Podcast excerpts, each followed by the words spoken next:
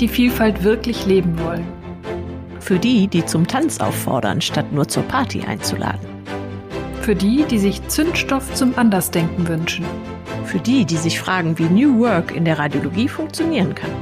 Für die, die miteinander statt gegeneinander arbeiten wollen. Für die, die die Zukunft der Radiologie gestalten wollen. Für das ganze Radiversum. Für, Für dich.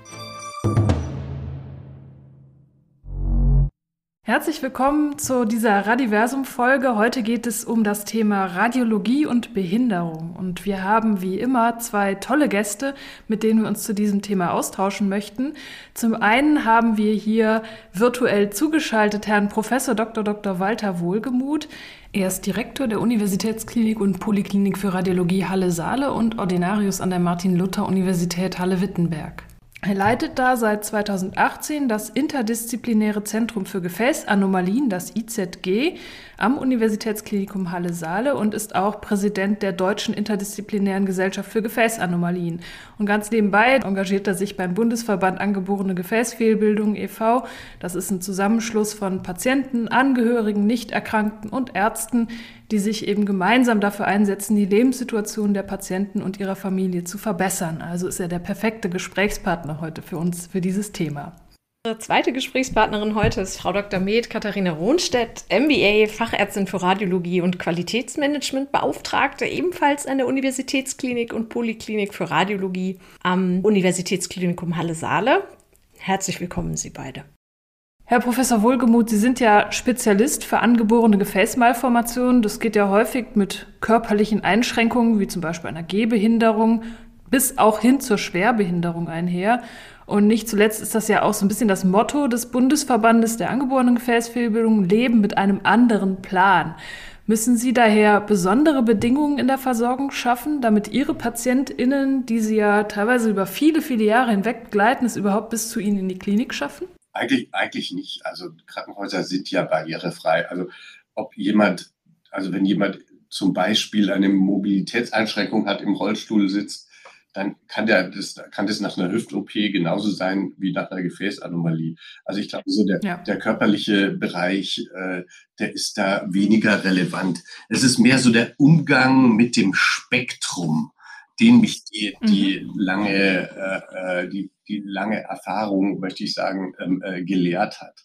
Also es gibt einfach Patienten, das ist ja eine Erkrankung, die kann alle Körperteile äh, betreffen und kann völlig unterschiedliche Symptomatik machen und völlig unterschiedliche Einschränkungsmuster hervorrufen. Und die Patienten sind alle individuell. So ist es, so ist es bei, bei, bei diesen äh, äh, äh Gefäßanomalien.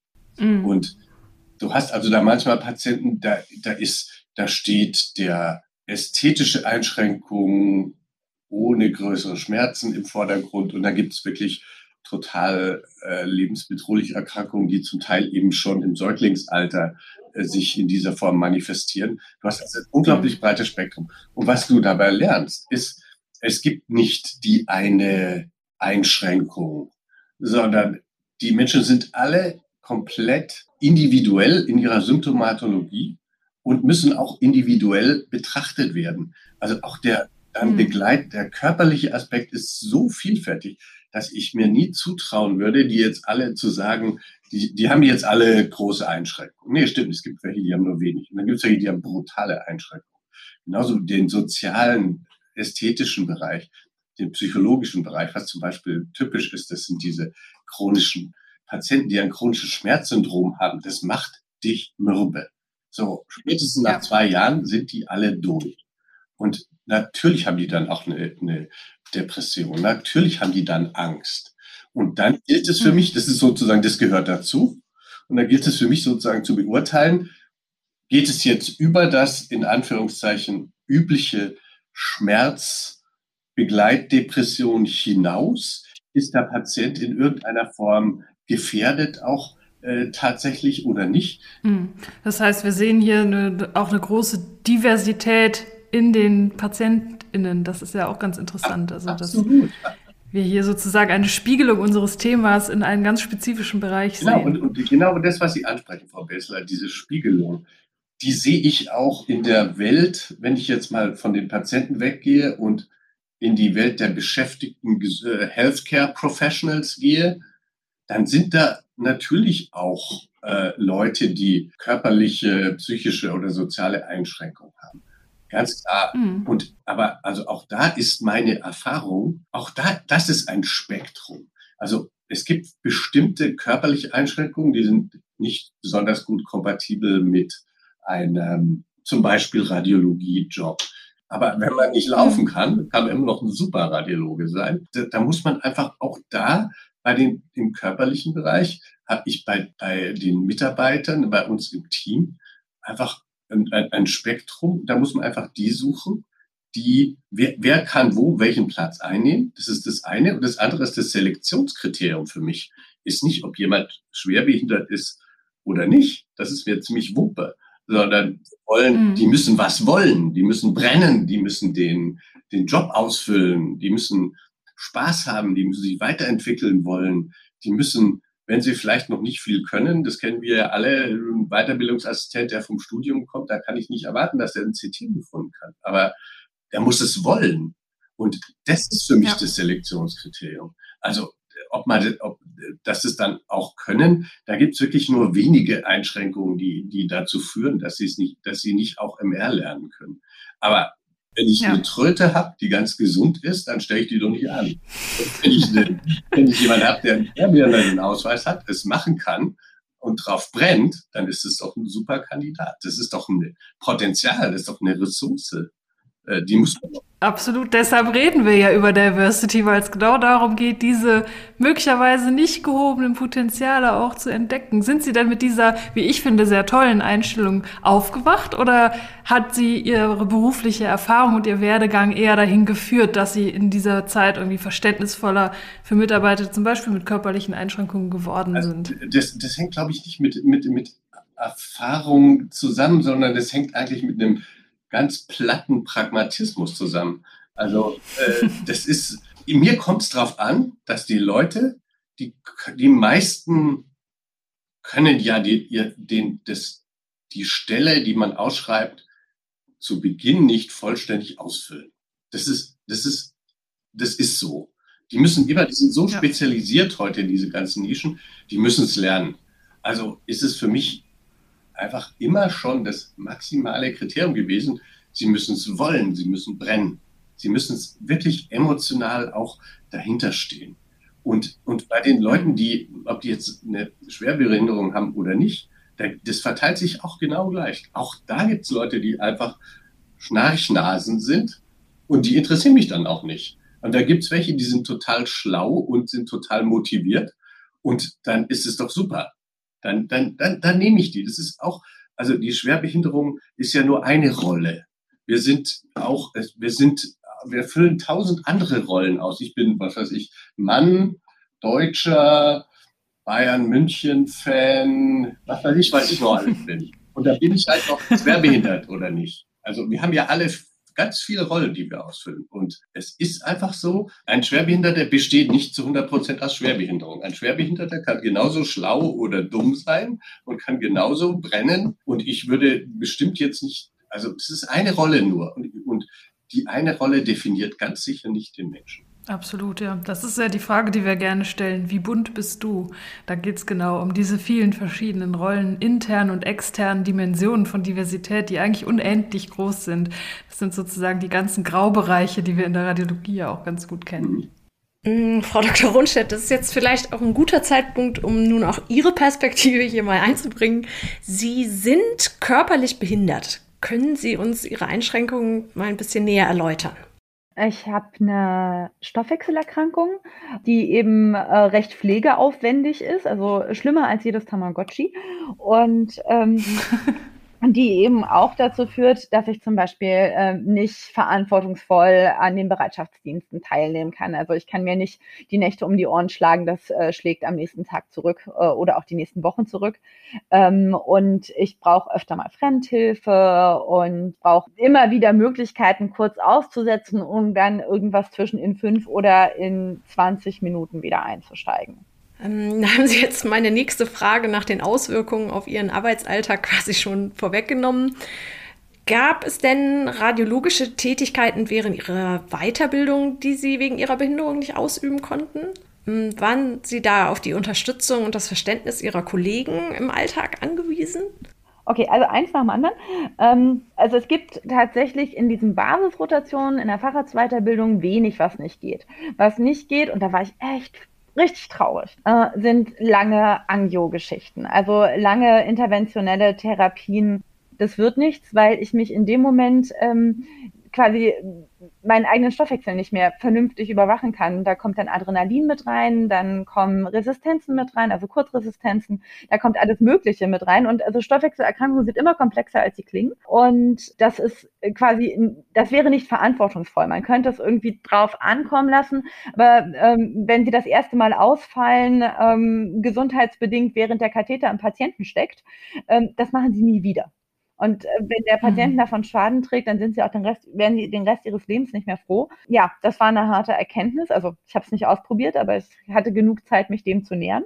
Das war eine harte Erkenntnis und dann habe ich mir halt überlegt, okay, wenn es das nicht ist, worin bist du denn begabt? Was, was, worin bist du denn gut und was kannst du dir aneignen, was halt eine große Abteilung in einem universitären Haus unterstützt, so sehr, dass du wertvoll für die Abteilung bist.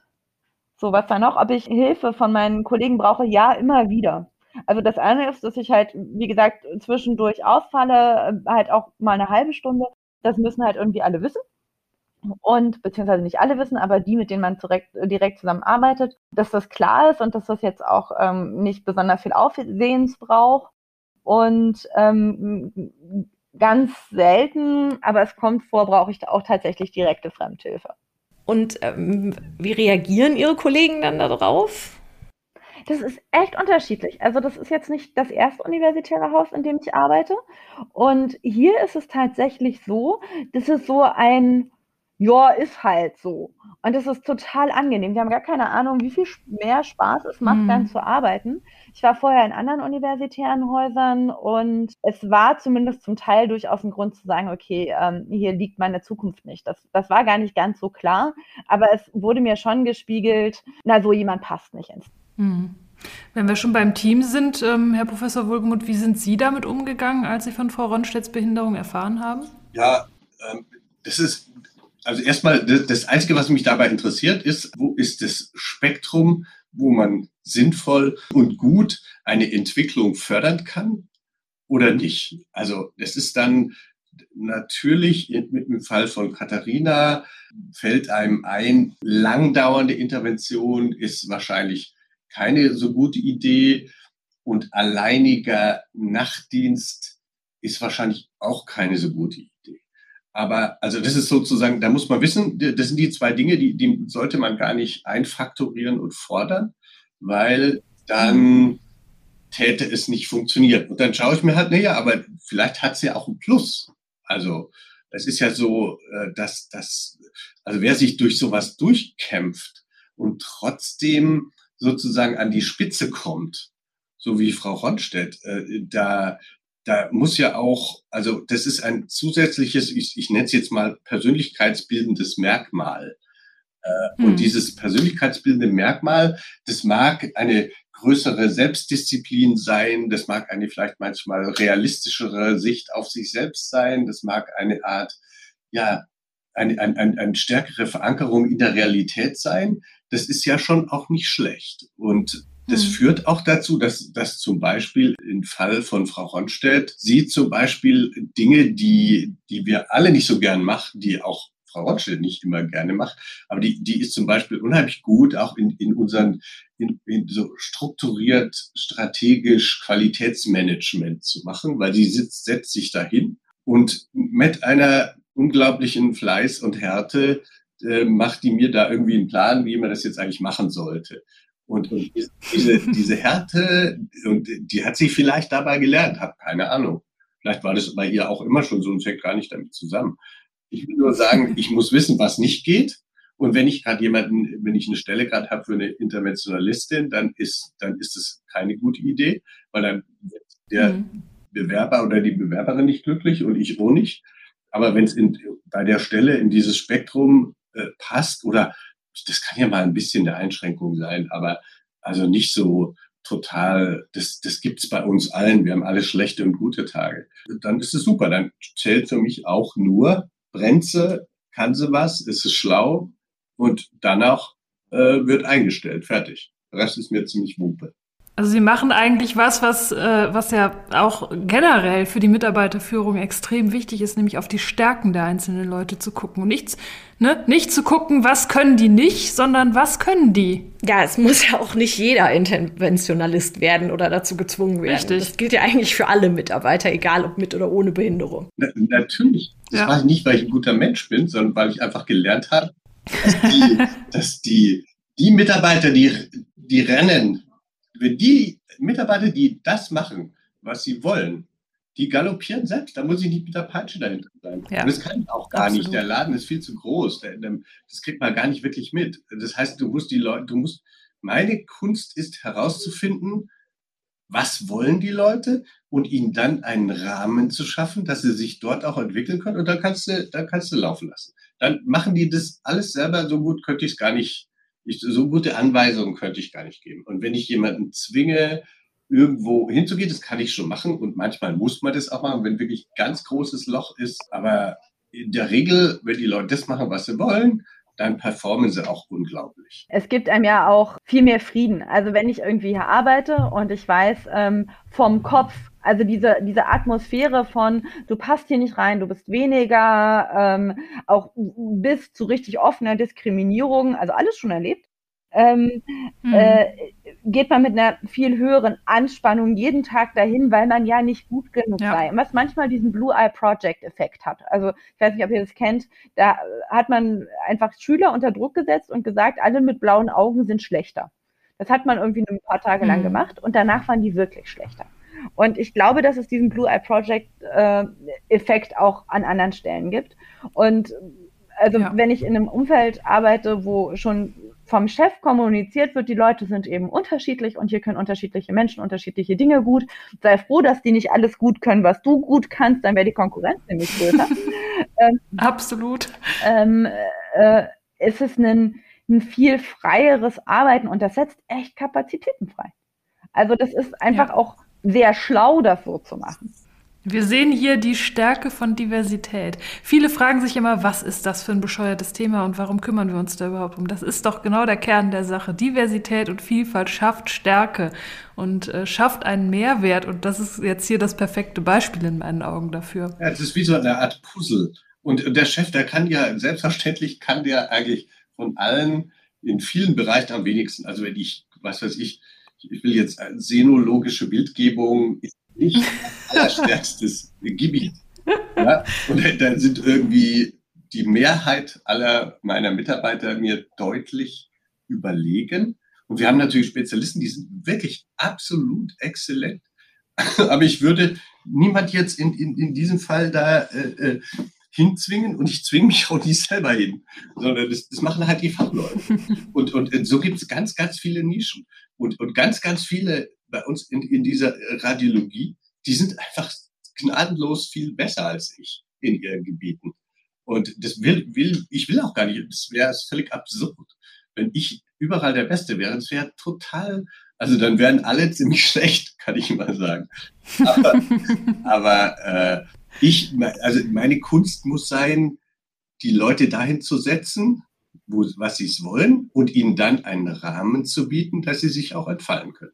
Mehr muss ich nicht mal. dafür bin ich angestellt. Dafür kriege ich mein Geld. Einen besseren Abschluss hätten wir für diese erste Folge zum Thema Radiologie und Behinderung gar nicht finden können. Mit so viel positiven Gefühlen verabschieden wir uns jetzt erstmal für diese Folge. Es wird aber noch eine zweite Folge zu demselben Thema mit denselben beiden tollen Gesprächspartnern und Partnerinnen geben. Das heißt, beim nächsten Mal werden wir uns mit Themen beschäftigen, wie zum Beispiel gehe ich in ein Bewerbungsgespräch mit dieser Situation der Schwerbehinderung oder körperlichen Einschränkungen jedweder Art um. Und vor allem werden wir uns damit beschäftigen, was brauchen wir in der deutschen Röntgengesellschaft? Was könnte die DRG tun, um den Umgang mit körperlichen Einschränkungen sichtbarer zu machen und diesen KollegInnen, die es sicher sehr viel mehr gibt, als es uns aktuell bewusst ist, mehr Raum und mehr Sichtbarkeit zu geben. Wie ist das bei euch? Könnt ihr an allen Arbeitsplätzen gleich gut arbeiten? Wo und wie könnt ihr euer Potenzial am besten entfalten? Und wie könnten eure Vorgesetzten euch hier fördern? Schreibt uns an diversity.drg.de.